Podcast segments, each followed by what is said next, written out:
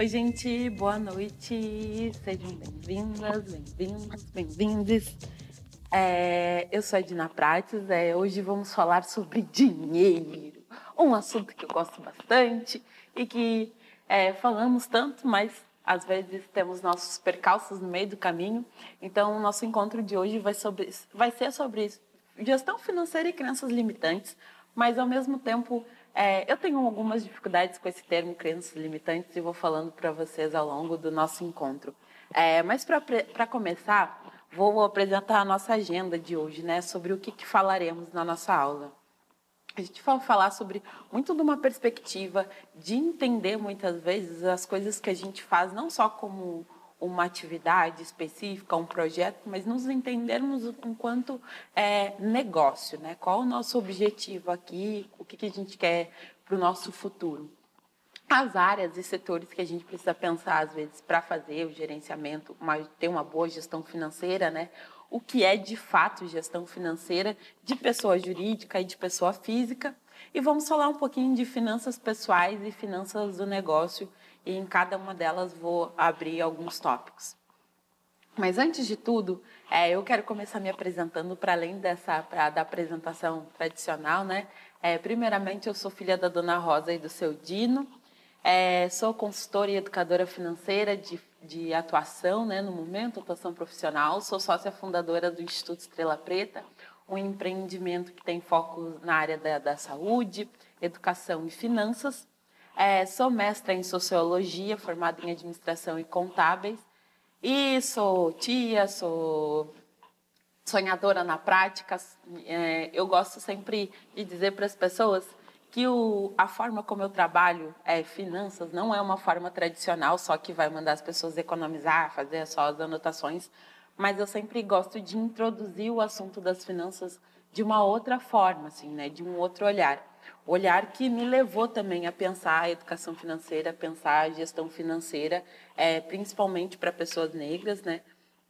Entendendo que isso tem que ser um assunto que esteja cada vez mais próximo da nossa realidade, porque aquela ideia de que a gente tem que ficar muitas vezes só na, na compreensão da miséria que a estrutura racista nos coloca é, não é para gente, né? Nós somos originários de um povo muito abundante então, é sobre isso que falaremos hoje, né? Como que a gente começa a se organizar e pensar em estratégias dentro da nossa realidade. E aí, para falar sobre gestão financeira, começar a falar sobre finanças, eu sempre gosto de trazer uh, a minha maior referência de, educador, de educação financeira, que é minha mãe. Nessa fotinha, essa senhora maravilhosa, é, de, de blusinha branca ali. Eu sempre trago a Dona Rosa para todas as aulas e todas as atividades que eu faço entendendo que não é só a minha formação que me traz até aqui. Não é só o fato de eu ser contadora que me faz pensar muito sobre dinheiro e como eu preciso lidar com ele, mas muito do meu histórico, né? Da minha formação pessoal e da minha história de vida. E é, a minha mãe está sempre presente nas minhas apresentações e nas atividades que eu falo, porque um, um, um dos maiores aprendizados e ensinamentos que ela me traz é que é, independente da quantidade de recursos que eu teria, que eu tenho, né, eu de, sempre devia gerir, tentar gerir, fazer o melhor possível com essa quantidade de dinheiro. Eu sou é, filha, não sou filha única, né, tenho mais duas irmãs, e a minha mãe aprendeu a fazer literalmente chover com muito pouco. E quando as pessoas falam de organização financeira, e muitas vezes a gente tem as referências de, de contador, é, de gestor financeiro que apresentam melhores resultados e lucros, a gente sempre vai naquelas referências é, tradicionais que o mercado nos apresenta. E aí são majoritariamente homens brancos lá falando né, de terno e gravata. E eu não sou essa pessoa, eu sou a pessoa que traz a minha mãe para dizer que ela me ensinou a organizar as minhas finanças, mas ela ensinou do jeito dela. Minha mãe não tinha as mesmas ferramentas que eu tenho hoje. E o principal de tudo dos ensinamentos é que nem tudo é sobre dinheiro. E por isso que essa foto aqui é foto do Alisson Batista, um fotógrafo maravilhoso, conhecido aí de Porto Alegre, que ela, ele bateu e é, tem as minhas duas sócias do Instituto Estrela Preta e a gente trabalha muito numa ótica é, de pensar essa interdisciplinaridade né, na nossa relação com as finanças. Da onde que a gente, da onde que a gente tem muitas vezes essa relação conturbada com o dinheiro? Da onde que surge isso? É, por que, que eu não aprendi a me organizar financeiramente? Por que, que hoje, quando, muitas vezes, quando eu acesso o dinheiro dentro do meu negócio, é tudo sempre um caos? Ou a gente tem horror a trabalhar com isso, horror à planilha, tem já uma repulsa? Porque é um histórico, né, das pessoas que vivem nos dizendo que isso não é para gente. Então, quando eu falo que nem tudo é sobre dinheiro, é sobre história, sobre compreensão da onde que a gente vem, do que a gente faz, a gente traz para o presente e começa a olhar para a nossa realidade do hoje, né? O que, que eu aprendi sobre isso? O que, que eu vivenciei? Né? O, que, que, eu, o que eu construí até aqui de potente também e que precisa ser revisitado antes de eu falar sobre fluxo de caixa, antes de eu falar sobre lucro ou qualquer outra coisa. É, porque quando eu começo a falar sobre gestão financeira, sobre organização, muita gente sempre traz assim, ah, Dina, às vezes eu me sinto, é, às vezes eu me sinto culpada porque eu tenho que ficar fazendo mil é, mirabolâncias com dinheiro, né? A gente tem que estar sempre tira de uma conta para pagar outra, ou não não gosto de pensar em matemática financeira, não gosto de pensar em planilha e já fica com a resistência. Então, entendendo o que a gente aprendeu com dinheiro historicamente, eu vou conseguir compreender o que eu posso fazer daqui para frente. E também a gente vai se abrindo um pouco mais para a temática, vai vendo que muitas vezes isso não é um problema individual, e é um problema coletivo, é uma questão coletiva. A compreensão da estrutura, né? O que a estrutura coloca para a gente? O que a estrutura nos diz, muitas vezes? Nos colocando num lugar de que a gente só tem que entender só que é só pobreza ou só a miséria que está dada para nós e que a gente sempre tem que gerir poucos recursos e que abundância, prosperidade e riqueza não é para nós.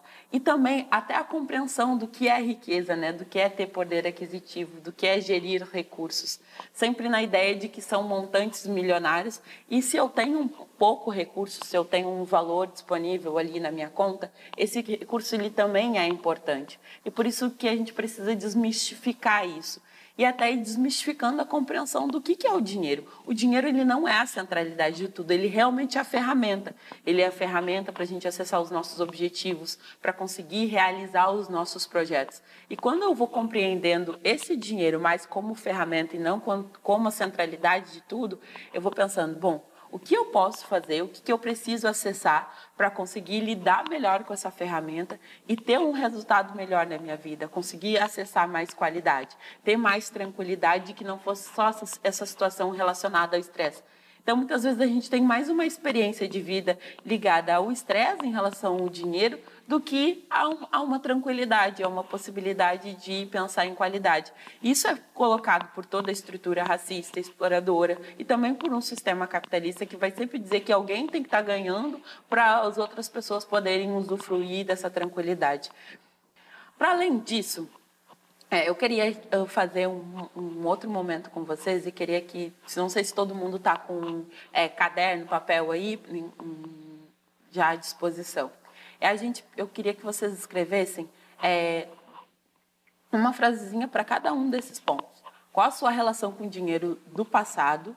Qual a sua relação com o dinheiro no presente? E que relação com o dinheiro você gostaria de estabelecer para o futuro? Antes da gente começar a dar o start no nosso conteúdo. É, então, gente, é importante sempre refletir sobre essa relação do futuro, que é da onde a gente parte aqui para pensar o nosso conteúdo mais prático de hoje.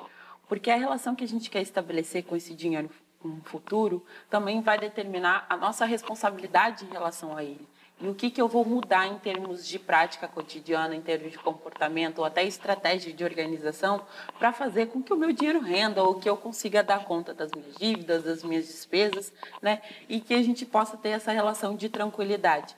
E aí eu sempre trago para todo mundo falando do ponto que educação financeira não é só sobre fazer contas, é sobre mudança de comportamento e organização. Eu preciso dar um passo de cada vez e ir olhando aos poucos. Então, como que eu percebo o meu trabalho hoje? Como eu vou pensando essa gestão financeira, essa organização financeira para o meu futuro, né? Para que eu tenha um trabalho mais sustentável, para que eu pense no futuro da minha comunidade. Porque a gente não quer ganhar dinheiro só, muitas vezes, só para, ah, eu vou ganhar dinheiro e vai ficar tudo bem comigo. A gente quer que as pessoas que estão ao nosso redor também usufruam de toda essa riqueza e de todas essas possibilidades que essa organização financeira vai trazer. Então, é um futuro muito mais comunitário do que um futuro individual. E aí, quando a gente está falando sobre isso, é chamar todo mundo que está na nossa volta para a responsabilidade também dessa organização financeira. E principalmente quando nós estamos em coletivo, porque isso é um assunto que, às vezes, quando a gente vai falar coletivamente, é um assunto só da burocracia. E não é um assunto só da burocracia, não é um assunto que só uma pessoa do financeiro tem que ficar responsável. Todo mundo está contribuindo, todo mundo quer receber, todo mundo quer ter os lucros, os louros desse trabalho, usufruir de tudo isso. Então, todo mundo precisa se comprometer. Por isso que as ferramentas que pensar tudo isso para o futuro vai trazer, muitas vezes, a sair dessa zona de conforto, mas que vai trazer resultado para nós. E aí, é a gente começar a pensar o como que a gente vai transformando os nossos projetos em negócios, né? Olhando muitas vezes o que a gente vê como algo que tem início, meio, fim, mas para a criação de uma estrutura, de uma sustentabilidade financeira. Eu sempre gosto de trazer essa imagem de, em vez de eu só pensar o meu projeto é, com ele num tempo específico, como eu consigo ver isso num, como um negócio? Que vai ter um futuro e que eu vou poder desempenhar ele durante tantos anos e ao mesmo tempo eu vou ter rentabilidade com ele. A partir do momento que a gente sempre coloca nessa ideia de só de eu pensar um projeto, eu vou lá, pago as contas, faço as coisas que eu ganho, o recurso que eu tenho que ganhar, e eu não estou olhando para daqui como esse projeto vai sustentar daqui a cinco anos. E muitas vezes a gente acaba perdendo no tempo iniciativas potentes porque elas se perdem, né? Não tem um recurso para continuar. E aí, se eu vou olhar para essa iniciativa enquanto um negócio, eu vou pensar qual a estrutura mínima que ela precisa ter? O que, que eu preciso pensar desde o início nessa organização? Eu preciso ter um controle financeiro, eu preciso pensar na comunicação dessa iniciativa, desse projeto, desde o princípio, para que ela se transforme num negócio. E também é compreender o quanto que dentro do, da, da construção que a gente tem, né, é, é, eu acho que principalmente vou falar assim, em termos de Brasil, né, é pensar que muitas vezes o trabalho das pessoas que trabalham com cultura é, não tem que ser remunerado, né, e aí as pessoas sempre colocam um valor menor, disponibilizam um valor menor para pensar a estrutura desse negócio. Por quê? E como que a gente questiona isso desde o início, né? Pensando na valorização do nosso, do nosso conhecimento, do nosso trabalho, da nossa experiência, da nossa vivência, mas trazendo isso para a nossa estrutura de negócio. E eu gosto de pensar seis pontos principais para eu ter essa visão, de sair dessa ideia só de um, negócio, de um projeto e começar a pensar numa estrutura de negócio. A primeira é que eu preciso ter uma estrutura interna. Eu preciso olhar para que eu, quais são os setores, quais são as demandas principais que esse projeto, que esse negócio vai me trazer, que ele vai começar a me trazer, quanto de recurso financeiro eu preciso e estou movimentando. Porque às vezes a gente acha que mesmo que eu não esteja, não tenha um financiamento é, de uma injeção de recursos, às vezes a gente acha que a gente não está movimentando dinheiro. E a gente está. A gente está colocando dinheiro do nosso bolso para investir para que isso se desenvolva ao longo do tempo. Então, esse recurso que eu tiro do meu bolso, ele também precisa ser pensado, ele também precisa ser registrado. O trabalho que a gente movimenta ao longo do tempo, colocando essas horas de dedicação nesse projeto, ele também precisa ser contabilizado, né? Para eu saber o que, que foi investido ali ao longo do tempo. E o terceiro ponto é a sustentabilidade. É quanto tempo eu tenho de recursos para conseguir uh, colocar isso na prática quanto tempo eu vou, se eu, se eu, fizer uma captação de recurso, se eu conseguir alguém que vai investir nisso, se eu vencer um edital, quanto tempo eu vou conseguir sustentar esse projeto financeiramente, com o orçamento que eu tenho hoje, mas o que, que eu vou utilizar de ferramentas para fazer com que essa verba se estique um pouco mais, ou já construir uma estrutura que fique. E aí eu vou trazendo isso para continuidade, para que esse trabalho ele deixe um legado, porque eu vou deixar um, um legado para as pessoas que estão na minha volta, para além da experiência, mas eu posso deixar um legado também que está ligado ao patrimônio, a adquirir coisas. É, e eu trago muitos exemplos do quanto que muitas vezes a falta de gestão financeira em alguns projetos é impediram que a gente conseguisse acumular algum tipo de patrimônio durante algum tempo e ao mesmo tempo é, não, não fizesse que esses projetos tivessem continuidade. Então, a gente recebe um grande investimento de uma vez só. E quanto tempo vai durar esse investimento se eu não tiver um planejamento financeiro? Às vezes, ele vai durar pouco tempo, e aí acabou, acabou o dinheiro, acabou tudo, ficou lá pouca estrutura que, que tinha inicialmente. Então, eu preciso sair dessa ideia do início, meio, fim, para trazer para essa ideia da continuidade, da sustentabilidade, né? que eu vou deixar um legado, para além do legado da experiência, do conhecimento, da vivência, um legado físico, que é o nosso patrimônio, ou que a gente pode explorar. E eu gosto de trazer quatro áreas principais para a gente sempre pensar dentro dos nossos dos nossos projetos que vão virar, que são os negócios, né? Que vamos ver como negócio. Essa é uma área das pessoas. A gente, sempre a gente pensar a nossa equipe de trabalho e as pessoas que a gente precisa remunerar. Quem é que vai estar trabalhando junto com a gente, que muitas vezes é, não está recebendo diretamente ali uh, um salário fixo, mas essa pessoa está doando suas horas de trabalho, então ela também está investindo nisso, né? Para além do, das pessoas que vão participar desse negócio que vão interagir é as nossas vendas e o marketing, né? Como eu me comunico com, com as pessoas, como eu divulgo essa ação, como eu coloco isso no mundo e falo para que mais pessoas consigam saber o que, que eu estou fazendo aqui e quantas pessoas eu estou impactando. O nosso financeiro, que é gerir todos esses recursos que estão entrando e até os que não estão entrando, que muitas vezes estão saindo os processos e as, e as operações, que é mais esse processo operacional mesmo. Ah, como que eu coloco as coisas na prática? O que, que eu preciso de, de, equipamentos, o que, que eu preciso de material, quem to, toda a estrutura que eu estou movimentando. Por que, que eu preciso olhar esses quatro setores assim dentro do meu negócio? E aí já colocando isso na prática. Porque se eu pensar primeiro, bom, vou listar todas as pessoas que estão interagindo aqui comigo. Eu penso o quanto que cada uma está se doando ou o quanto que cada uma já colocou financeiramente. O que, que eu estou comunicando para as pessoas? O quanto que eu estou vendendo, divulgando esse trabalho, né? Eu vou entendendo a amplitude, aonde ele pode chegar. E o meu financeiro é quanto de recursos eu posso gerar, mas também tem uma questão seguinte, ó. Quando eu estou montando, por exemplo, um, uma captação de recursos, né? Eu quero disputar um edital. Como que eu monto quanto que eu preciso para poder manter esse negócio? Eu preciso olhar para essas pessoas que precisam ser remuneradas. Eu preciso olhar para essa comunicação que precisa também de um profissional lá que vai construir a divulgação toda. Então, olhar para isso como uma, como uma estrutura de negócio vai me abrindo outros eixos né? e vai abrindo mais custos também ao longo do tempo e vai, vai nos possibilitando pensar nesse processo da sustentabilidade é, do nosso negócio ao longo do tempo, né? Para sair desse início, meio fim, de um período determinado, mas criar mais é, ações que tenham um, um prazo muito maior do que elas tivessem inicialmente. Tá, beleza. Mas muito bonito isso tudo que está dizendo, de adorei a parte lá das quatro operações, mas como que eu aplico isso na prática, né? E aí eu acho que aplicar isso na nossa realidade, a gente pensar a função da gestão financeira.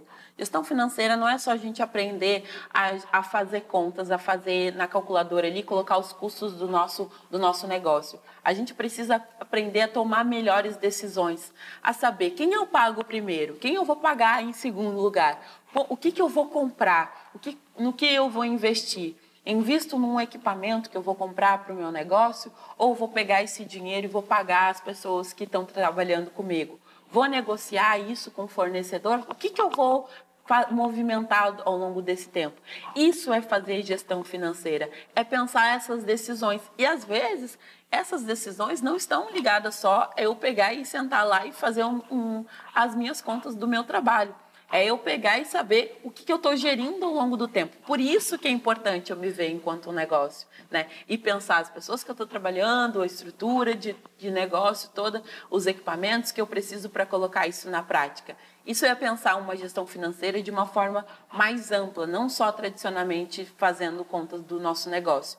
E aí, é, eu acho que é uma das coisas que vocês já trouxeram e eu sempre gosto de reforçar quando a gente está falando de gestão financeira, de qualquer empreendimento, é, de qualquer negócio que está iniciando, que já está no mercado há algum tempo, é sempre pensar que a gente tem duas vidas. Eu sou a minha pessoa jurídica e eu também tenho a minha pessoa física. Então, a Dina, na sua pessoa física, ela vai ter os seus momentos de lazer, ela tem que pagar as suas contas pessoais, mas esse negócio, ele também tem uma vida, né? Ele tem, tem os seus fornecedores, ele tem a sua equipe de trabalho, ele tem a sua necessidade, as suas demandas individuais ali do, desse, dessa pessoa jurídica. Então, se eu compreender como duas pessoas, eu consigo primeiro olhar o que é custo de um e o que é custo de outro. O que, eu preciso para manter a Dina, né? Quanto que eu preciso de salário para conseguir me manter? Como que eu vou poder olhar para um projeto que eu estou participando agora? Tipo, entrei aqui, né? Vou pegar e vou construir algo do zero. Quanto que eu vou determinar que vai ser de pagamento só para mim, só para eu poder pagar as contas da minha vida pessoal? Eu preciso pensar o quanto que eu preciso primeiro para me manter. Depois eu vou pensar o que o valor que eu vou determinar nesse negócio e aí vou construindo um orçamento mais completo com os outros fornecedores que também estão comigo, toda a estrutura necessária. Então deslocar essas duas vidas é sempre pensar que esse trabalho às vezes vai ser dobrado sim, né? Vai ser, vai demandar que eu tenha dois controles financeiros, né? Olhar para isso em dois momentos. E por isso eu inicio perguntando para vocês, né, o que vocês aprenderam sobre dinheiro. Porque se eu chego aqui só falando sobre finanças, sobre gestão financeira, sobre tudo isso, muita gente vai ficar perdida, tadinha, mas peraí, que fundamento que isso tem? E quando eu estou administrando o dinheiro do meu negócio, também está esse aprendizado de que o dinheiro muitas vezes vai estar tá na ausência, vai estar tá na falta, vai estar tá na escassez, vai estar tá na dificuldade, né? Então eu recebi o dinheiro do meu negócio, o que, que eu faço? Ah, eu tenho que pagar as minhas contas pessoais. Eu nem fui ver se elas são prioritárias ou não. Eu nem fui ver o que, que era prioritário ou não dentro do meu negócio. Eu já saí preocupada lá pagando sem fazer nenhum tipo de controle. Por isso que a gente entende por onde a gente passa, da onde que a gente vem primeiro, para começar a falar sobre as nossas finanças na nossa prática. Porque isso fica um pouco mais tranquilo, um pouco mais acessível de eu olhar também que eu tenho duas vidas, mas o meu comportamento financeiro, ele vai refletir nesses dois setores, tanto na minha vida pessoal como na vida do meu negócio, na vida do coletivo que eu estou participando, né, em tudo que eu estou fazendo. Depois, pensado nisso, bom, se eu tenho duas vidas, a primeira coisa é como que é possível então construir um negócio sustentar uma comunidade, uma família e, ao mesmo tempo, garantir que ele tenha sustentabilidade financeira futura. Porque é quase um desafio tá, manter as contas equilibradas. Tá? Porque eu tenho que pagar muitas coisas e pessoais e, ao mesmo tempo, eu tenho que manter um negócio. E no desafio em que muitas vezes a gente não tem a mesma disponibilidade de recursos que a gente tinha antes, como que a gente faz para essa conta fechar? Como que a gente faz para as coisas se equilibrarem? Para não ficar tudo um caos na nossa vida e a gente tá ficar pensando, bom, um dia eu vou ter que pagar uma pessoa, mas no outro alguém vai vou ter que ficar devendo para alguém? Então a gente começa a pensar que para esse negócio ter sustentabilidade financeira futura e ao mesmo tempo que ele sustenta essa comunidade, essa família e sustenta a minha vida pessoal, eu preciso falar primeiro da minha gestão financeira de pessoa física. E aí, quando eu estou falando da minha gestão financeira de pessoa física, eu boto aqui é, o, a fotinho da Beyoncé, né? Porque é assim, né? A gente quer ter a nossa vida, quer ter os nossos momentos de lazer, quer ter a nossa tranquilidade, eu quero ter cuidado do meu cabelo, eu quero né, ter os meus cuidadinhos pessoais, mas eu tenho que cuidar da vida do meu negócio também. Mas para eu pensar nessa gestão financeira, é, tem alguns elementos básicos que a gente tem que pensar primeiro essa gestão de finanças pessoais, né? Que é o pensar o que eu estou gastando nas minhas finanças pessoais, o que, que eu tenho de compromisso para pagar, o que, que eu tenho de custo de vida, e depois eu vou pensar aí na gestão financeira do meu negócio, da minha pessoa jurídica também, o que, que eu tenho para pagar, o que, que eu tenho de compromisso, o que, que eu tenho de estrutura. E aí mas como que a gente faz para lidar com isso né, nesse contexto de que a pandemia foi diminuindo os nossos rendimentos, foi diminuindo também a disponibilidade de recursos do mercado e a gente tem que trabalhar agora com os recursos que a gente tem. A primeira coisa é a gente pensar como eu posso me pagar, né? Qual que, que eu preciso para conseguir manter a minha vida pessoal? Qual o seu custo de vida? Quais são as suas necessidades e demandas pessoais? E é importante uma coisa: não é porque eu faço parte de um coletivo, que eu administro esses recursos coletivamente, que eu não tenho que pensar nas, minha, nas minhas finanças pessoais, no meu custo de vida individual. E aí eu tive uma experiência. É, um coletivo que eu estava dando uma orientação financeira e a gente foi conversando com cada uma das pessoas que faziam parte desse coletivo para entender como que a gente ia maximizar, né, como que a gente ia deixar é, mais tempo fazer a verba que o coletivo tinha recebido durante mais tempo, né, equilibrando o quanto que cada um recebia. Então a gente foi pensando, bom, Se cada um vai receber e vai pagar suas contas daqui a algum tempo, vai ficar já sem recurso financeiro, vamos ver o que cada um tem para pagar, o que cada, cada pessoa que está ali precisa, pelo menos para poder se manter ao longo do tempo. E a gente foi fazendo esse processo de custo de vida de cada uma das pessoas que estavam participando ali. Porque em vez de eu te pagar um montante de uma vez só e te pagar, sei lá, 5 mil reais e daqui a daqui a três meses tu vai ficar trabalhando e tu não vai receber mais nada, quem sabe será que não é estratégico a gente pagando em mil por mês para que tu consiga equilibrar isso com as tuas contas, com as tuas despesas fixas e com o que tu tem de variável, sendo que a gente não tem uma uma prospecção, um futuro de ter mais recursos financeiros, e isso foi dando muito certo. Porque, ao mesmo tempo, a gente conseguiu administrar também o caixa desse coletivo. Esse coletivo ele não fez todas as retiradas de uma vez só. Ele foi fazendo as retiradas aos poucos. E aí as pessoas conseguiram se manter ao longo do tempo. E também porque algumas pessoas tinham renda extra. Nesse meio tempo que esse coletivo tinha esse caixa, eles já foram pensando em outras possibilidades. O que mais a gente vai tentar fazer de receita aqui, já que a gente tem esse valor que está aqui acumulado no caixa? Que, óbvio, vai continuar pagando os integrantes desse coletivo, mas o que a gente vai tentar fazer para potencializar esse dinheiro? Por isso que é importante a gente entender as nossas finanças pessoais. E quando eu estou falando desse custo de vida, a primeira coisa é eu entender o que eu tenho de fixo e variável. Parece besteira, né? Mas é, eu, eu sempre dou um exemplo. Assim. As nossas despesas fixas são aquelas despesas recorrentes que vão acontecer independente do tempo. Então, eu vou vai passar 10 anos, eu vou continuar pagando energia elétrica, vou continuar pagando provavelmente a internet, a minha luz, é a minha água, essas, essas despesas que são mais recorrentes no nosso cotidiano. E também vou continuar pagando alimentação.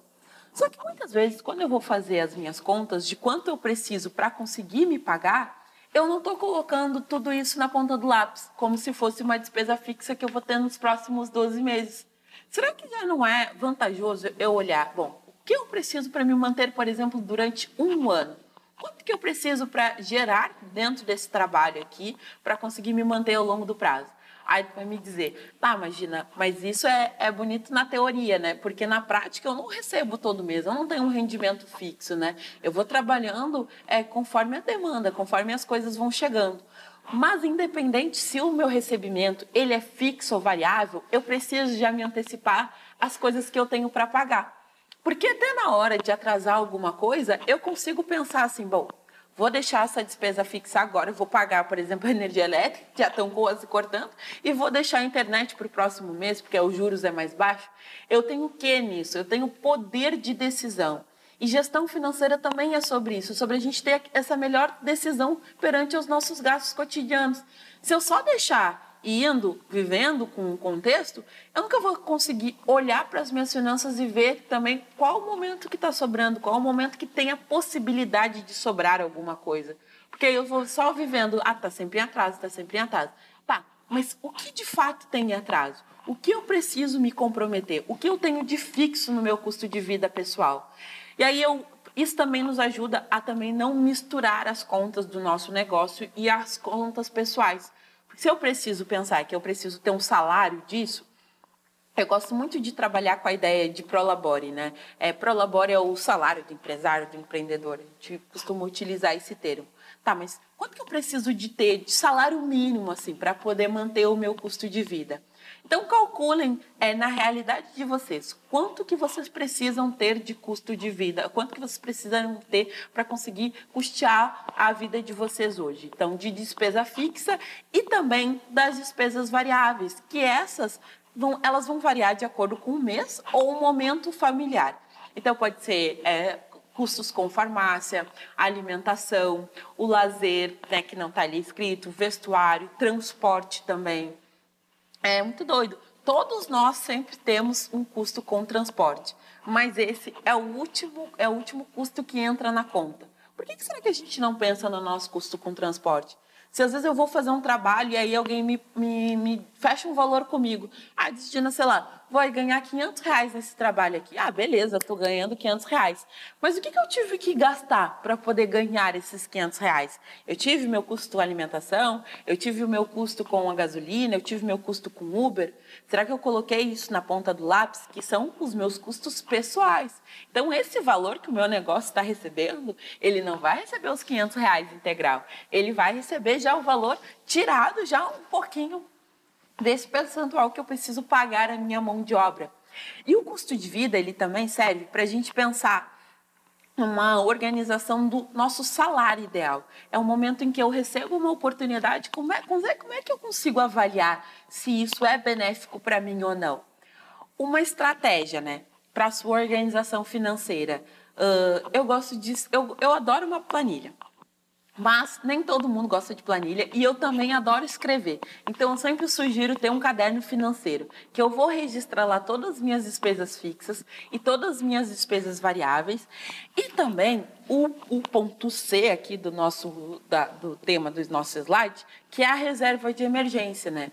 Porque se eu tenho um trabalho que tem uma variação de recebimentos mensalmente, quando eu recebo um montante, eu já tenho que começar a me organizar antecipadamente para fazer uma reserva. E aí essa reserva, ela não precisa ser ah, 50% do que eu ganho, que é o que muita gente diz, ah, Dina, tem que guardar 50% do que ganha. Não, eu falo assim, começa com um valor pequenininho, 20 reais, 50 reais, é o que eu recebi nesse mês, vou tentar guardar 10 reais que seja para colocar numa reserva de emergência porque eu vou criando o hábito, o comportamento de ter, fazer começar essa reserva. Em algum momento da minha vida eu vou ter que pensar nela, porque pode ser que daqui a dois meses o projeto acabe, o, o projeto está financiando, o edital acabe, qualquer coisa está financiando esse coletivo. E aí, como que eu me viro para ter um complemento na minha renda, né? E até o meu negócio, se eu estou prestando um serviço né, pontual, se eu tenho um contrato de prestação de serviço, depois que esse contrato acabar, como eu vou me manter? Será que eu vou ter já um, alguma outra coisa engatilhada? Um mês eu recebo menos, outro mês eu recebo mais? Então, isso vai te ajudar também a pensar nessa estratégia de como eu vou me manter no pós. Depois que acaba esse contrato, como que eu faço para organizar as minhas finanças? Começa a influenciar uma reserva, começa a criar uma reserva de emergência. Bom, o que, que serve? Se eu tenho um valor pequenininho acumulado, o que, que ele já me serve? Ele já me serve para eu não ter que tirar o dinheiro do caixa do, do meu projeto. É, eu não, ele já serve para eu não ter que tirar o dinheiro é, que estava ali para algum outro compromisso, para alguma outra conta, para eu me responsabilizar, para eu conseguir me organizar e tudo virar um caos se eu tive uma emergência. Então, essa é a importância da nossa reserva de emergência. E aí, quando eu vou fazendo esse controle no meu caderno financeiro, a gente vai para o segundo ponto, né? É entender o que eu preciso também de salário, quanto que eu quero ganhar no futuro. Às vezes parece até utópico, né? Eu sempre boto, eu faço essa pergunta para todo mundo que, é, em todas as atividades que eu faço, assim, quanto você gostaria de ganhar? Você já pensou sobre isso? É, qual seria o salário ideal para conseguir custear uma qualidade de vida, um momento com tranquilidade? E eu escrever no meu caderno financeiro o meu salário ideal é importante também, porque quando eu começo a ganhar mais, muitas vezes, a minha tendência é sempre aumentar o meu consumo conforme eu vou ganhando mais.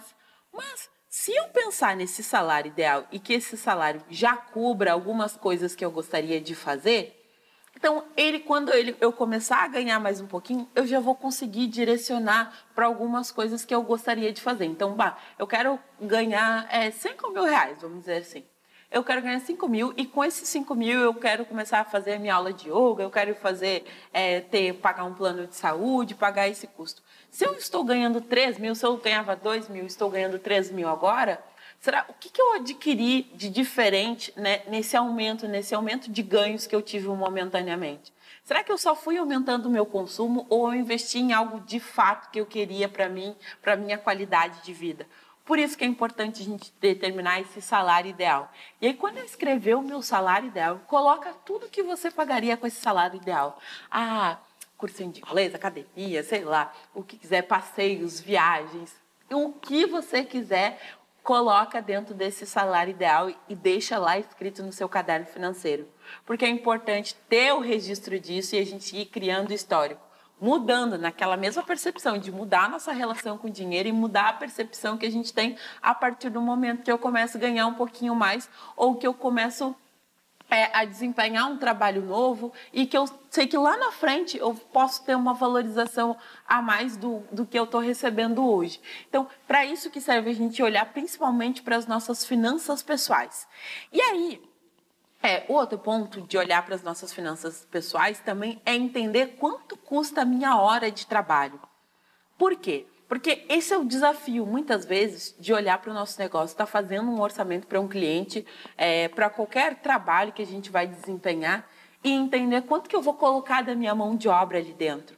Quanto que custa eu participar de duas, três reuniões, dez reuniões só do projeto que a gente está fazendo e que não teve nenhum desembolso financeiro ainda? Custa a minha mão de obra, custa a minha hora de trabalho. Então, isso muitas vezes serve também para a gente conseguir se basear quanto de dedicação a gente já teve nisso, nesse ao longo do tempo. Como que eu vou saber quanto custa a minha hora de trabalho? E é importante a gente salientar. Coloquem aí uma estrela bem grande nas anotações de vocês. O custo não é quanto eu estou cobrando, né? O valor de venda da nossa hora de trabalho é quanto está custando o simples fato né, da gente estar tá se movimentando para ir buscar uma coisa do, do, do meu trabalho, para fazer, para me movimentar para ir e visitar um cliente, para fazer uma reunião, fazer uma pesquisa, qualquer coisa que seja. Quanto que custa essas horas? E aí a base né, eu vou utilizar para o meu custo de vida. Tem muita gente que recomenda assim, ah, faz a pesquisa do, de, da, da média de valor que é cobrada no mercado. E eu, eu, particularmente, não gosto muito de orientar isso. Por quê? Porque às vezes eu vou olhar um, um profissional, vou dar um exemplo assim, vou pensar o salário de um designer. Ah, ah, vou olhar, quero saber quanto custa a hora do designer, daí eu vou pegar e vou pesquisar lá no Google. Quanto que eu pago o mês do designer? Aí o Google vai me dizer que esse designer tem que ganhar dois mil reais. Só que quando eu vou colocar na ponta de lápis, o meu custo de vida é 3.500, porque, sei lá, tenho família para sustentar, o meu aluguel está caro, eu estou pagando IPTU, estou pagando várias coisas e tenho dívidas. Será que o valor que eu olhar tradicional no mercado ele vai dar conta do que eu preciso me remunerar? Por isso que é importante a gente saber o custo da, o meu custo de vida e saber quanto que vai custar essa hora de trabalho para ver se ela está compensando, para ver se eu não estou trabalhando muitas vezes de graça. A quantidade de vezes que nos chamaram para trabalhos que a gente não faz a conta na hora e a gente está trabalhando sem ganhar nada praticamente, porque a gente mais gastou do que ganhou alguma coisa efetivamente. Então, isso é o que vai nos orientar e vai nos dar um suporte maior. E tudo isso é sempre naquela lógica. Olhando, falando da minha gestão financeira pessoal, olhando para as minhas finanças pessoais, o que, que eu preciso pagar, o quanto que, quais os meus mimos também, que eu, o que eu quero ter. E aí eu esqueci uma coisa bem importante. Quem tem dívidas, ah, tenho dívidas, Gina, preciso me organizar. É importante anotar no seu caderno financeiro, fazer sempre um levantamento das suas dívidas, porque quando eu estiver negociando as minhas dívidas, eu tenho que incluir o pagamento dessas dívidas também no meu custo de vida. É importante, para além das despesas fixas, despesas variáveis, a minha reserva de emergência, eu preciso colocar também o custo dessas dívidas nessa conta toda. Bom, feito isso, é, sei o meu custo de vida, para onde que eu vou caminhar agora, né? O que, que eu faço? Qual o, primeiro, o próximo passo para entender qual o custo da minha hora de trabalho, né? É, eu gosto sempre de trabalhar, pensar com a ideia de mensuração de horas trabalhadas no mês. O que, é que significa isso? Ah, quantas horas eu estou me dedicando para as coisas que eu estou fazendo no momento? Se eu participo, se eu, se eu tenho meu negócio, mas participo de mais dois, três coletivos, é, desempenho vários outros projetos, como que eu estou quantificando quantas horas eu estou colocando em cada um deles? Eu gosto de pensar assim, faça um, tem um exercício que é bem prático e que não demanda muito tempo, assim, é pegar uma, uma uma, uma tabela assim da semana, segunda, terça, quarta, quinta, sexta, de sexta a sábado. E aí vai preenchendo principalmente com as coisas que já são a tua rotina fixa. O que, que já é fixo de compromisso semanal? Bom, eu tenho tantas horas de aula, eu tenho tantas horas que eu presto serviço para isso, tem tantas horas que eu presto serviço para aquilo. O que eu já tenho de fixo, né? Ou se eu tenho uma jornada de trabalho das 8 da manhã às 6 da tarde, já coloca dentro desse, desse mapa aí da, da sua capacidade de trabalho. que a gente chama. E aí eu vou pensando em quantas horas eu estou colocando em cada uma dessas atividades. Pensa lá em todas as coisas, pode fazer antes uma lista de todas as coisas que você faz e vai colocando durante essa rotina da semana o quanto que tu está te dedicando para cada coisa. Então, vou dar um exemplo, né? É, eu tenho o meu negócio pessoal, eu de na Prática Finanças, e tenho o Instituto Estrela Preta. Antes de, do Instituto é, ele ter o seu CNPJ, estar formalizado, estar no mundo, a gente teve horas e horas de reunião. Então, toda semana, praticamente, a gente tinha umas quatro, seis horas de reunião, dias intercalados. E eu falei para as meninas assim, peraí, gurias, olha só, a gente precisa quantificar quantas horas a gente está se dedicando para saber lá na frente quanto que o Instituto está valendo também. Porque esse momento que aqui eu estou bem linda, maravilhosa, trabalhando até as duas da manhã, tem que contar em algum momento, né? Eu preciso ser remunerada. Como que eu vou saber se esse projeto está valendo a pena ou não para mim, né? Ao longo do tempo, se esse trabalho que eu estou pegando está valendo a pena ou não. Eu vou olhar isso ao longo do tempo. Então, colocar essas reuniões extras que nos chamam nessa, nessa capacidade de trabalho, nessa rotina da semana, vai te ajudar a ter elementos para saber quantas horas você vem trabalhando mensalmente. Então, reflitam aí, vão olhar para a jornada de trabalho de vocês. E aí, depois que eu vi de uma, uma semana, eu posso replicar isso só para as outras semanas do mês, se o mês for mais ou menos com, com as mesmas características. Ah, Dina, mas eu tenho uma, um momento que eu trabalho é, em algumas coisas e, e no próximo mês eu vou estar trabalhando em outros contratos, em outras possibilidades. Bom, vai mudar? Então preciso quantificar mais ou menos as minhas horas também para saber disso. Depois, eu vou pegar o meu custo de vida e vou dividir por essas horas de trabalho, né? Por que, que eu vou pegar esse custo de vida e vou dividir por essas horas de trabalho? Porque eu vou conseguir achar um valor real, né, da minha, da minha mão de obra, né? Do custo para estar aqui participando de uma reunião ou, por exemplo, o custo estar aqui para dar dando aula para vocês, por exemplo, né? Quanto que a Dina precisa uh, pagar, quanto que a Dina precisa tirar, né, do que ela recebeu hoje para conseguir pagar os seus custos pessoais por esse trabalho que ela está desempenhando? E aí, e essa é a base que vai nos orientar o custo da nossa hora de trabalho. Então, tendo isso, eu sei quantas horas, quanto, quanto é o meu custo de vida, quantas horas eu estou trabalhando mensalmente, vou dividir um pelo outro. Então, um, uma planilha que eu montei, é, dá para fazer isso também no papel, gente. Não é nada absurdo, não é para planilha perabolante com fórmulas milagrosas, né? É algo bem simples, assim, que a gente vai fazer, vai listar as nossas despesas fixas e depois vai colocar essas horas de trabalho e aí despesas fixas e variáveis, vai colocar as nossas horas de trabalho e vai nos dar um cálculo ali aproximado de quanto está custando a nossa hora de trabalho entendi o que, que, é o meu custo, né? O que, que, é o custo da minha mão de obra, o quanto que eu preciso me pagar. Quais os desafios que eu tenho na hora de cobrar? Por quê? Existe, existe uma diferença entre valor e o preço, tá? Eu sei o custo da minha hora de trabalho, mas isso é o que eu vou cobrar das pessoas? Né? Se alguém for me contratar, Dina, eu vou lá, se a minha hora de trabalho deu oito reais, eu vou dizer para a pessoa, não, minha hora de trabalho custa oito reais. Não, eu preciso colocar outras coisas na conta. E aí, dentro dessas outras coisas que vai na nossa conta, eu preciso entender a diferença entre preço e valor. Quando eu estou falando de preço, né, é só uma, uma que eu gosto de chamar de representação monetária, né, representação do dinheiro, né, do o cifrãozinho que a gente coloca lá. Mas o valor é outra coisa. O valor eu estou colocando ali o meu conhecimento, a minha experiência, todas as minhas vivências e tudo que eu investi em termos de trabalho. Então, para eu colocar tudo isso e ter realmente a valorização da minha mão de obra e aí ter chegar enquanto eu vou cobrar de fato desse cliente, né, por essa prestação de serviço ou pelo meu produto, eu vou considerar o quê? Eu vou considerar que outras despesas que eu tenho com o meu negócio, eu vou considerar essa mão de obra, eu vou considerar os custos com fornecedores e esse nível de valorização aí que eu que eu disse para vocês, que é pensar quantos cursos eu já fiz, por exemplo, para conseguir dar uma aula, né? Chegar aqui e dar essa aula. O que eu fiz, o que eu já, quantos projetos eu já participei de atividades e ações para que eu tivesse a experiência de poder estar tá falando sobre o assunto hoje. Isso é um valor agregado que a gente vai construindo e a gente vai pensando primeiramente sobre isso antes de colocar na ponta do lápis, antes de fazer o cálculo é, final do quanto que eu vou precisar, vou cobrar das pessoas primeiro. Por que, que a gente está falando isso sobre é, aqui dentro da, da parte das finanças pessoais? Porque às vezes eu tenho dificuldade de cobrar das pessoas, de dar o valor da minha mão de obra correta, né? De conseguir valorizar o meu trabalho, e eu tenho dificuldade de gerir os meus recursos pessoais porque eu não consigo enxergar esse valor.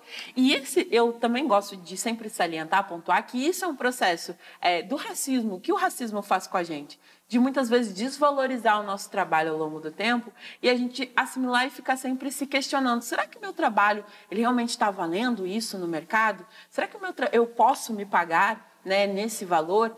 Então, pensar o que, que eu preciso de custo, o que, que eu tenho de custo de vida, quando pensar o meu salário ideal e pensar no meu valor, é reconhecer toda essa potencialidade que eu tenho ao longo do tempo e que não vai estar ligado só né, à apresentação ali que a gente está colocando. E é, é, o que a Maíra colocou, é o que eu falei antes da culpa de receber bem. Exatamente, Maíra, porque daí a gente fica pensando assim, poxa, será que eu realmente estou merecendo esse valor? Mas aí vocês parem para colocar na conta tudo isso, né? Sobre essa formação, sobre os fornecedores, as pessoas que vocês correm atrás, todo, todo o trabalho que a gente vem construindo durante a nossa rede. A gente, às vezes, o que as pessoas nos pagam ainda é, esse, é aquela velha história, né? eles devem até a alma. Então, eu preciso ser bem remunerado, eu preciso ser bem pago. E por isso eu preciso valorizar e saber gerir os meus, as minhas finanças pessoais para conseguir normalizar, ter essa tranquilidade do que a Janaína está falando, de valorização do nosso trabalho.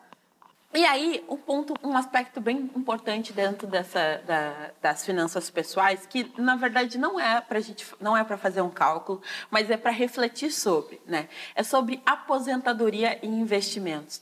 A quantidade de vezes que a gente pensa nos, nos, nossos trabalhos e a gente pensa só no curto prazo. A gente pensa daqui a um ano, daqui a dois anos, mas não pensa numa aposentadoria. E, relação, e pensar na nossa relação com o dinheiro, com o futuro, é pensar sobre isso também. Em que momento eu quero me aposentar? Né? Com quantos anos eu gostaria de me aposentar? Quanto eu gostaria de estar ganhando? Aí pode parecer meio utópico, né, ah, mas hoje eu estou com tanto problema que eu não tenho, eu não tenho tempo para pensar sobre isso. Mas em que momento da vida a gente vai ter o direito de pensar sobre o nosso bem-estar e sobre a nossa tranquilidade em relação ao futuro? E isso é o que faz muitas vezes com que, quando a gente está recebendo um valor, né, e a gente se questione se eu estou recebendo bem ou não, porque eu não estou olhando para esse longo prazo. Que às vezes esse dinheiro, né, ele não vai ser só para pagar as minhas contas do hoje. Ele precisa pensar numa organização futura. E por isso que muitas vezes, quando a gente está falando de investimentos, parece uma coisa muito distante da nossa realidade, que parece que eu tenho que guardar muito dinheiro e o dinheiro que eu tenho hoje é só para pagar a conta. Pensar na nossa aposentadoria é fazer esse exercício aos pouquinhos, né? Quanto, quantos anos eu gostaria de me aposentar? O que eu gostaria de estar fazendo no meu futuro? Eu digo, para sonhar, sonhar não custa nada, né? É de graça, ninguém pode entrar na nossa cabeça e tirar os nossos sonhos. Mas a gente precisa registrar e começar a visualizar isso também na nossa rotina. Porque a gente vai trabalhando as nossas metas e os nossos objetivos de forma mais organizada. Por que, que eu preciso controlar as minhas finanças? Por que, que eu preciso me responsabilizar com esse pouco de dinheiro que está caindo aqui? Por que, que eu preciso parar para fazer o meu caderno financeiro? Porque tem tudo isso, porque tem um futuro que eu quero acessar, tem um dinheiro que eu quero começar a guardar, eu quero começar a me organizar para esses objetivos do futuro e não só para o hoje, para dar conta das demandas que são sempre na, na ordem da urgência, né? Parece que a gente está sempre apagando um fogo atrás do outro. Mas eu vou mostrar para vocês a planilha é, do cálculo do, do salário, do cálculo da, do custo da hora, é, para a gente começar a introduzir as finanças do negócio, mas agora a gente vai para o intervalo. Correto, gente? Ah, fechei no horário.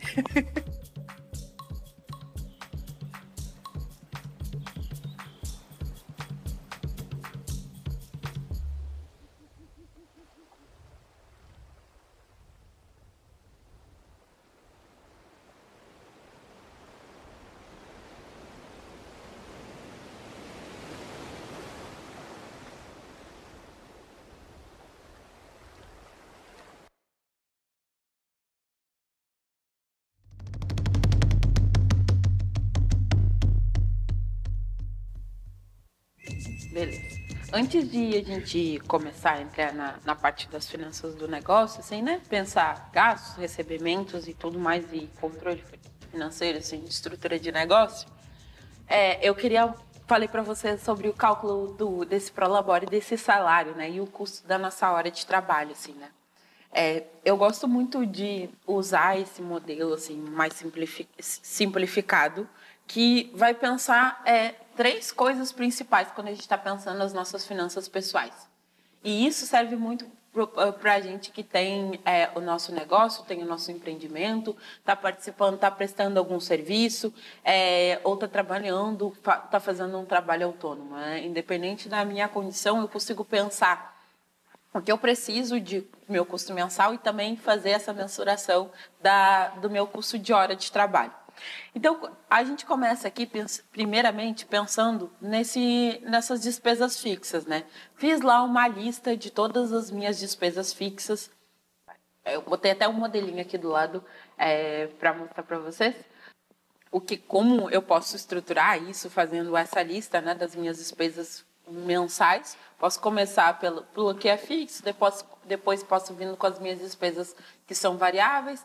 É interessante quando você começar a fazer o seu controle financeiro, de pegar e preencher isso no seu caderno, tem uma coisa que eu sempre gosto de fazer, que é anotar as datas de pagamentos. Isso é uma informação bem importante. Por que, que eu preciso sempre anotar as datas de pagamentos das minhas contas, das minhas despesas pessoais? Porque daí, se eu tenho um recebimento, se eu sei que, pá, eu vou prestar um serviço hoje, eu sei que eu vou receber só daqui a 30 dias, por exemplo, né? Quantas despesas eu tenho nesse meio tempo, né, para pagar? Ah, vamos dizer aqui que eu fosse olhar aqui na, na, minha, na minha planilha de controle, é, eu tenho uma despesa para pagar dia 25, dia 30, dia 14 de novo. Então, eu tenho várias despesas antes de eu receber esse valor. Se eu tenho várias despesas antes de receber esse montante, eu tenho que pensar assim, bom, o que, que eu tenho, o que, que eu vai ser prioridade de pagamento, o que, que eu posso deixar para depois. Se eu tenho algum dinheiro disponível, eu posso elencar uma ordem de prioridade de pagamento.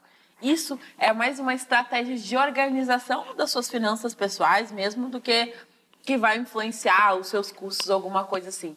Se eu consigo elaborar essa ordem de prioridade, muitas vezes eu não saio desesperado gastando em coisas que eu poderia estar colocando, eu poderia estar guardando e reservando esse dinheiro para uma conta que é mais urgente, que é mais prioritária. Então, pensar nisso nos ajuda a ter essa estratégia financeira.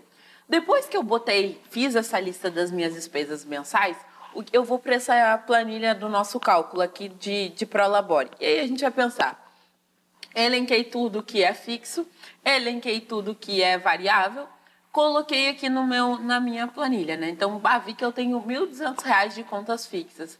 Aluguel, condomínio, é, IPTU, uh, internet do meu celular, se eu pago, pago meu plano de saúde, vi que tudo é fixo. E vi que eu tenho mais de variável, né, que é os meus gastos com farmácia, os meus gastos é, com lazer, contei ali 800 reais.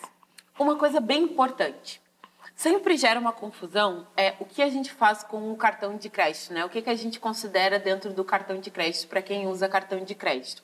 É, o cartão de crédito é importante a gente sempre salientar, ele é uma forma de pagamento.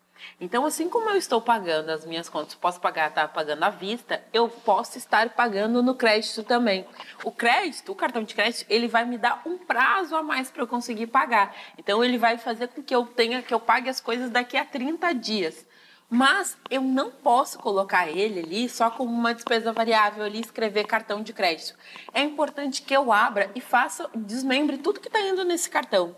Se eu estou gastando com lazer, se eu estou gastando com a farmácia, se eu estou gastando é, com alguma, com roupa, com alguém da minha família, o que se eu estou gastando com Uber, por exemplo, né, transporte, os meus gastos com transporte que vai de um em um, em um e virar um milhão de reais na, na conta, muitas vezes Uber, porque parece que vai ele vai se projetando assim, vai se proliferando, né? E muitas vezes eu não estou fazendo esse controle, eu não estou olhando de fato quanto que está indo.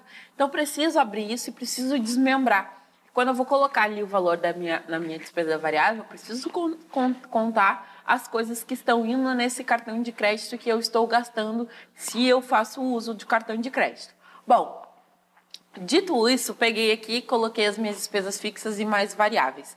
O que mais eu tenho que colocar? É interessante que a gente sempre pense na nossa reserva de emergência. E aí eu faço um cálculo aproximado de quanto que eu precisaria guardar da minha reserva de emergência baseado nesse custo de vida. Então cheguei num custo mensal, quanto que eu preciso guardar de reserva de emergência? o ideal, ideal, ideal, né? Aquela coisa que muitas a gente fala no mercado tradicional que eu preciso falar aqui, né? Que é no mínimo que a gente tenha seis meses. Mas a realidade é que muitas vezes a gente não consegue ter um valor, um mês guardado de reserva de emergência. E não é o problema. Então, eu sempre gosto de pensar numa reserva mínima, né? Em que eu começo a guardar um pouquinho, de pouquinho em pouquinho, para lá chegar em algum momento eu boto, eu vou ter esse valor acumulado. E aí a planilha, ela faz, quando eu preencher lá em cima, ela já vai fazendo cálculo de quanto eu teria que ter de reserva de emergência. Então, nesse ideal aqui, a planilha está me dizendo que eu teria que ter R$ 9.600 de reserva de emergência. Tá, Dina, mas eu não consigo guardar esse valor, não tenho. É, quanto que eu vou botar por mês na minha reserva de emergência? É importante eu dividir isso em pequenas parcelas. Então eu, eu aqui em 10 parcelas, daria 960 reais por mês. Mas eu posso pensar isso em 20, em 30 parcelas. Vou colocar aqui para vocês verem. Ó, se eu botar em 30 parcelas, por exemplo, ó, ele vai me dizer que eu tenho que guardar 320 reais por mês. Aí, nesse custo de vida, eu estou levando em conta também essa reserva de emergência, porque eu também preciso saber o que eu preciso para conseguir guardar para o meu futuro. E até é a base que eu posso pensar muitas vezes se eu estou calculando o custo da minha hora de trabalho, né? se eu estou entendendo quanto que eu preciso receber desse lugar para poder pagar as minhas contas e ao mesmo tempo ter uma reserva extra para eu ir me organizando para o futuro. E aí, botei lá que eu vou guardar 320 reais por mês é, em termos para minha reserva de emergência. Então, vou começar ali aos pouquinhos guardando para minha reserva de emergência. Além disso, eu preciso, se eu sou autônomo, se eu, se eu sou autônomo, se eu sou autônoma, eu, se eu sou empreendedor, eu preciso pensar também numa reserva de férias. Porque quando é que a gente tira férias do nosso trabalho? Como que a gente paga essas férias?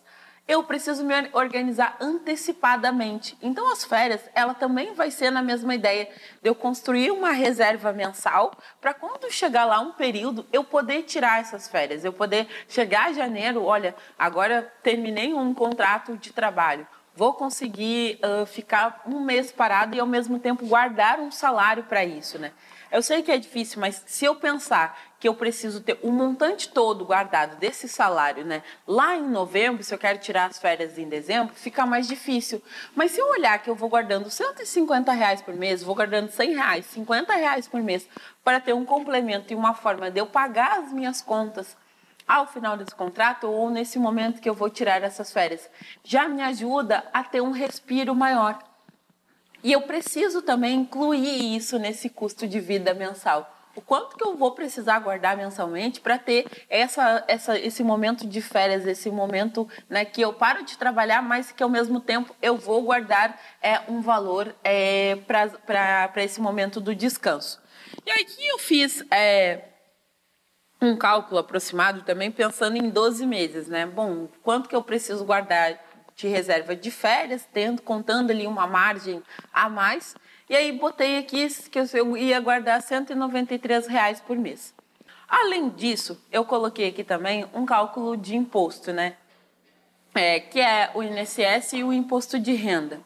Isso é importante para quem muitas vezes está vai fazer um, vai prestar algum tipo de serviço é, e tem que fazer o valor fechado já incluindo também o cálculo né, do seu do imposto. Então, já tem aqui mais ou menos uma média, né? Essa tabela aqui, ela não está certa, né? Eu fiz eu, baseado na, num exemplo anterior, por isso que ela está com 11% e 15%, assim. É sempre bom a gente dar uma conferida conforme a realidade de cada um e de quanto eu estou cobrando nesse trabalho. Mas o essencial é, é que eu queria que eu queria dar destaque é para essa parte aqui. Bom, coloquei tudo na conta agora, pensei na minha reserva de férias, você na minha reserva de emergência, pensei em tudo, somei tudo e cheguei a R$ 2.500. Como que eu sei quanto que está custando a minha hora de trabalho baseado naquela ideia que eu vou ver quantas horas de trabalho eu estou me desempenhando, estou determinando para cada coisa que eu faço? É, lembra que eu falei para vocês, é, pensem quantas horas no mês vocês estão trabalhando para isso. coloquei aqui 160 horas de trabalho né, no mês. 160 horas daria mais ou menos um custo de hora de trabalho de, de 15,71. Agora pensem, pensem em alguma ação, alguma atividade, alguma coisa que vocês fizeram que muitas vezes, sei lá, pagamento foi um cachê, vamos dizer assim, para para quem tem algum um trabalho tra, tem um trabalho com produção cultural pensa que ah, ganhou um valor fechado de cachê sei lá um cachê de mil reais. E aí na hora tu não fez a conta né? Não colocou tudo na ponta do lápis. Mas esse trabalho levou sei lá é, 40 horas de reunião, planejamento, organização, teve mais custo com transporte, teve mais custo com deslocamento. E quando foi colocar na ponta do lápis tudo isso, esses mil reais que, que a gente recebe por esse trabalho está bem abaixo do que a gente deveria estar recebendo e mal está pagando as nossas contas. E aí chega o ponto que a gente começa a entender por que, que a conta não está fechando. E por que, que a gente tem que olhar para as finanças do nosso negócio fazer um controle financeiro do nosso negócio mais apurado para saber se eu vou conseguir pagar minha mão de obra e ao mesmo tempo vou conseguir pagar os outros custos que tem envolvidos nesse trabalho, que seja o custo com transporte, o custo com os nossos fornecedores, o custo com equipamento, o custo com os impostos que eu vou falar melhor é, amanhã. Então tudo isso serve para eu conseguir ter essa outra, essa noção mais real. E aí Vou entrar já no ponto, como a gente tem meia hora, esse tempo passa muito correndo. Uh, vou entrar aqui no ponto das nossas finanças do nosso negócio. É, o que, que, é, o que, que a gente vai trabalhar aqui nas finanças do negócio? A gente vai pensar, bom, sei que eu preciso saber o meu custo da minha mão de obra, sei que eu preciso saber organizar as minhas finanças pessoais. Agora a gente vai para a gestão da nossa pessoa jurídica, né? É olhar para isso. Quanto que eu preciso, é, quanto que precisa entrar para conseguir pagar todas as minhas contas, pagar a, a minha mão de obra e ao mesmo tempo sobrar para que eu tenha um caixa, né? Para que eu gere um caixa, para que esse negócio tenha sustentabilidade financeira, que é o que eu falei lá no início do nosso, da nossa apresentação que eu estava falando sobre ter continuidade. Porque não adianta só pensar no hoje, só ah, recebi isso aqui, vou pagar as contas do hoje. Como que eu posso ir pensando no meu futuro, né? E projetando esse negócio para ele ter essa continuidade futura. E aí, nessa ideia da continuidade, a primeira coisa que a gente precisa falar aqui, e que eu acho que vocês tinham colocado aqui no, no, no chat, é sobre como eu faço para controlar melhor as minhas finanças, né? Como que eu faço para administrar melhor elas. A primeira base de tudo é ter um controle financeiro. O controle financeiro, às vezes, ele é meio desafiador, porque a gente vai vivendo no fluxo cotidiano, nas coisas que a gente, nas demandas que a gente tem, e fica difícil, às vezes, conseguir registrar tudo. Mas eu vou voltar lá no nosso ponto anterior, da gente lembrar sempre que a gente tem duas vidas. E aí, dentro desse campo aí do pensar as duas vidas, eu sempre tenho que ter duas contas bancárias. É essencial eu tenho que ter a conta bancária do meu negócio, eu tenho que ter a conta bancária é, dessa atividade, desse coletivo, e eu tenho que ter a minha conta pessoal. Para eu ter, Adina, eu preciso ter uma pessoa jurídica para conseguir ter duas contas? Não, não necessariamente. Eu indico muito para as pessoas para quem não é formalizado, por exemplo, pode fazer duas contas digitais. Hoje em dia a gente tem uma série de bancos digitais gratuitos. É, posso depois deixar a referência para vocês, mas tem o Nubank, tem Banco Inter, tem Banco C6 Bank, é, tem PagBank, tem Willbank. São vários bancos que não cobram nenhum tipo de taxa para a gente manter a nossa conta corrente. Então, ter duas contas facilita que o que eu recebi do meu negócio vai ficar direcionado para essa conta. O que eu estou administrando, o momento que eu quero pagar o meu samba do final de semana, a minha cerveja do final de semana, eu vou tirar dessa conta. E às vezes parece meio trabalhoso fazer o exercício de tirar e transferir de uma para outra, se o cartão já está ali, o cartão de trabalho já está ali, mas eu preciso ter esse controle financeiro de separar as contas uma da outra, porque vai me ajudar a conseguir manter as minhas finanças um pouco mais organizadas. Dentro dessas, dessa organização, desse controle financeiro, a gente precisa sempre ter uma noção do que, que eu vou entender dos meus gastos né, e dos meus recebimentos. Né? O que, que é o meu gasto uh, envolvido, está envolvido diretamente com o meu trabalho, e o que, que é um gasto que são só gastos, por exemplo, cotidianos. Uma, fiz uma atividade e fiz um coffee break, por exemplo, né? fiz um, comprei da alimentação. Isso é uma despesa que está mais ligada à administrativa, à organização né, desse trabalho. Mas há um custo que eu vou ter para conseguir realizar essa atividade é a minha mão de obra, Deus, por, isso, por eu estar envolvido isso, é a contratação de outras pessoas para trabalhar na minha equipe, para estar junto ele prestando esse serviço junto comigo. Tudo isso eu preciso pensar. E aí vem uma, uma diferença é, que é muito importante a gente ter em mente, né? Quando eu estou é, prestando o serviço, quais são os serviços que eu estou prestando e se eu tenho variações dentro desses serviços, né? O que, que é isso? Bom, quando a gente está pensando que a gente tem várias prestações de serviços dentro de uma única pessoa, eu também preciso pensar quanto isso está custando de fato. Né? Quanto que custa para eu me apresentar lá enquanto cantora? Quanto que custa para eu fazer a produção de algo? Quanto que custa para eu participar quanto palestrante? São custos diferentes porque são organizações de trabalho diferentes. Então, eu preciso também aprender como eu vou mensurar as horas de trabalho para cada uma dessas atividades. Isso vai me ajudar a olhar para as finanças do meu negócio também. É uma coisa que eu gosto bastante de fazer e eu não coloquei no material, mas podia posso colocar no conteúdo complementar. É o seguinte, é, todas as atividades que eu realizo. Então, por exemplo, eu presto consultoria, aí eu dou aula, eu dou mentoria financeira, eu sou pipoqueira, que muita gente não sabe, mas sou pipoqueira também, tenho um negócio de pipocas, eu vendo cabelo, né? Tem um negócio que a gente vende de jumbo, e eu faço, também atuo com assessoria contábil. São atividades diferentes que demandam tempos diferentes, tempos de planejamento e organizações diferentes como que eu consigo olhar para cada uma dessas atividades e olhar quanto tempo de demanda eu vou ter que desempenhar para cada uma delas? Então, uma consultoria financeira, por exemplo, ela vai ter um atendimento ali com o meu cliente, eu vou ter uma hora né, com ele, e aí deu, ponto final, depois eu vou, tenho mais uma hora de planejamento e organização dos conteúdos. Agora, se eu estou participando de algum projeto que eu estou fazendo planejamento financeiro, o que, que isso demanda? Demanda mais reuniões, demanda o tempo que eu vou organizar a minha parte, demanda o tempo que eu vou enviar conteúdo, que eu vou enviar material, que eu vou fazer as, organiza a parte da organização burocrática dentro da minha realidade, me olhando enquanto empresa, né? olhando o projeto que eu atuo, a atividade que eu atuo hoje, o que eu estou desempenhando. Bah, se eu faço uma produção cultural, quantas pessoas eu preciso contatar? Quantas pessoas eu reunir? Quantas eh, atividades presenciais eu estou realizando para conseguir colocar esse projeto na rua, essa atividade na rua? Então, é importante pensar sobre isso e que é nisso que a gente vai mensurar as horas de trabalho, entendendo a diferença de cada um deles, fazendo essa descrição muitas vezes é, desse trabalho ao longo do tempo. E aí, para tudo isso, a, o outro ponto é como que eu vou saber os meus custos de tudo isso, né? Quanto que está custando, por exemplo, né?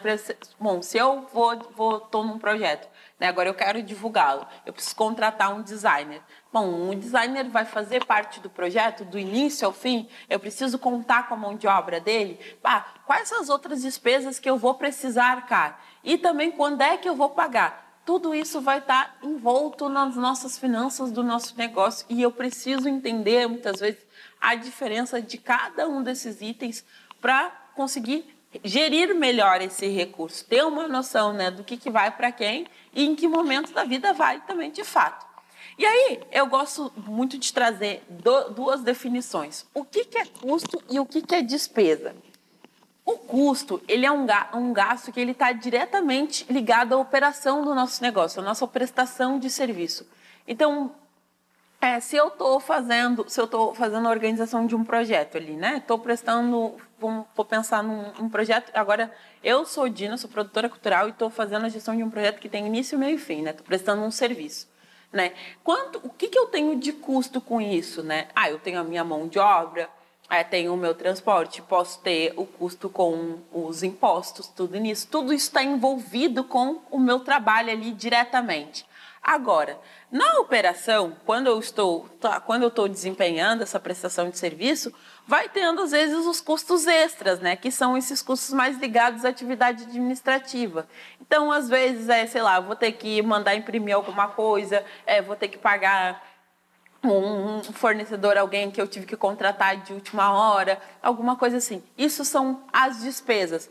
Por que, que eu estou diferenciando o que, que é custo e o que, que é despesa aqui?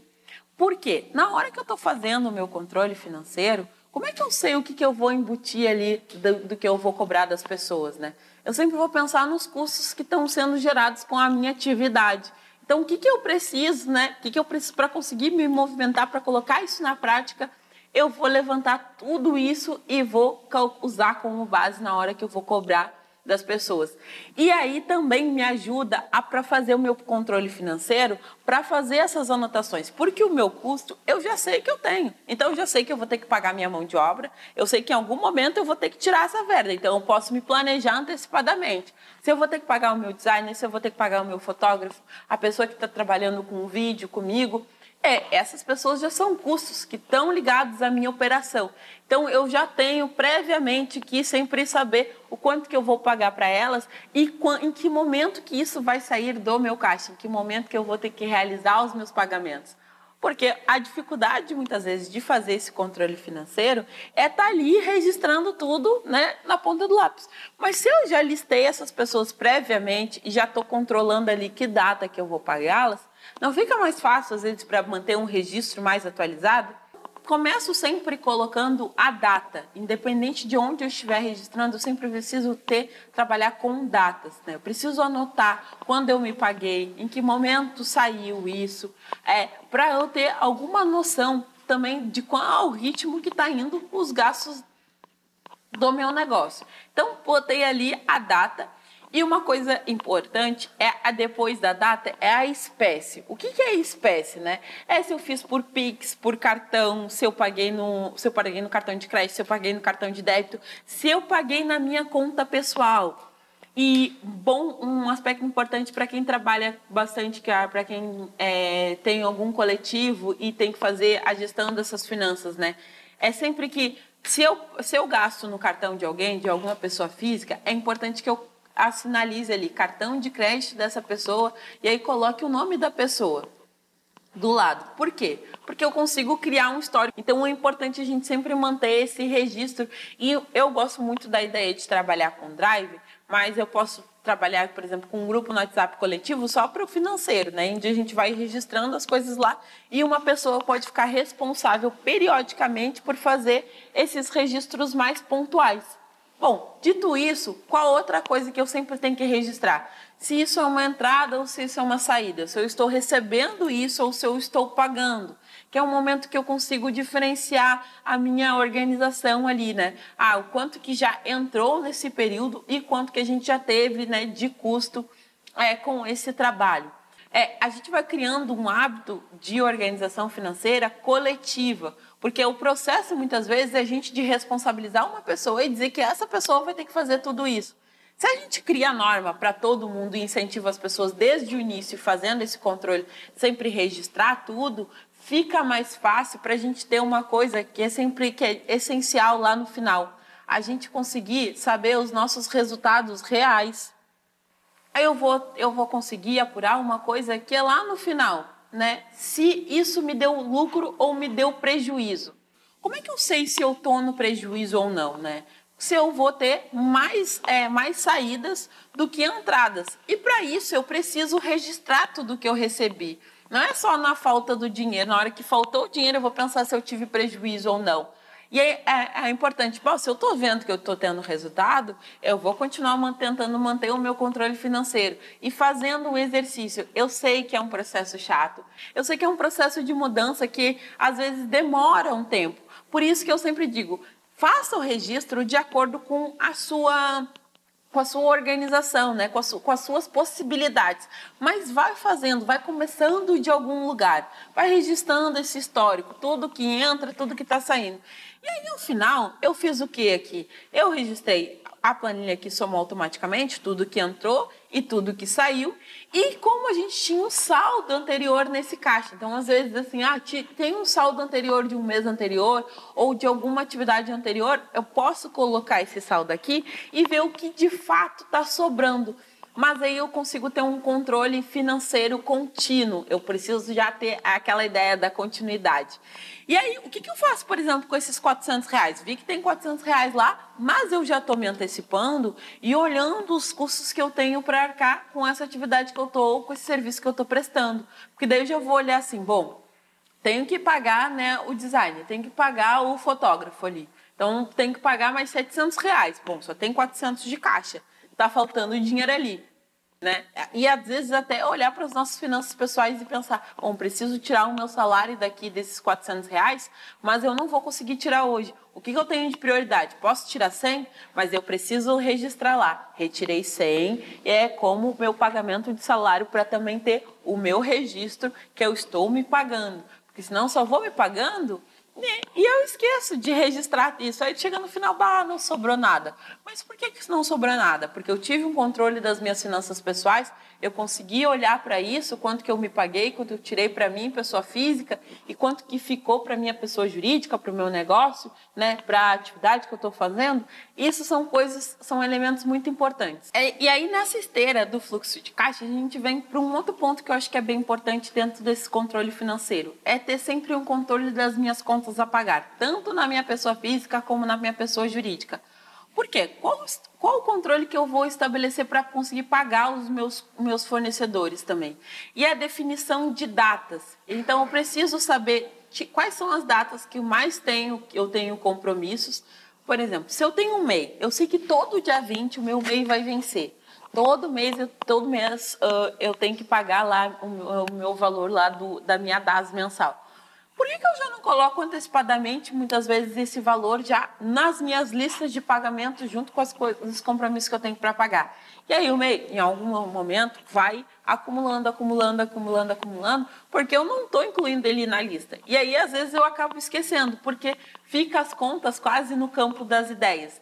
E eu digo que finanças, é, a gente não dá, não dá para dar sorte para o azar. O quanto mais registros eu tiver, melhor vai ser para eu conseguir encarar isso aos poucos. Estabelecer as datas, os horários, os momentos em que eu vou parar para me organizar e conseguir controlar esses pagamentos.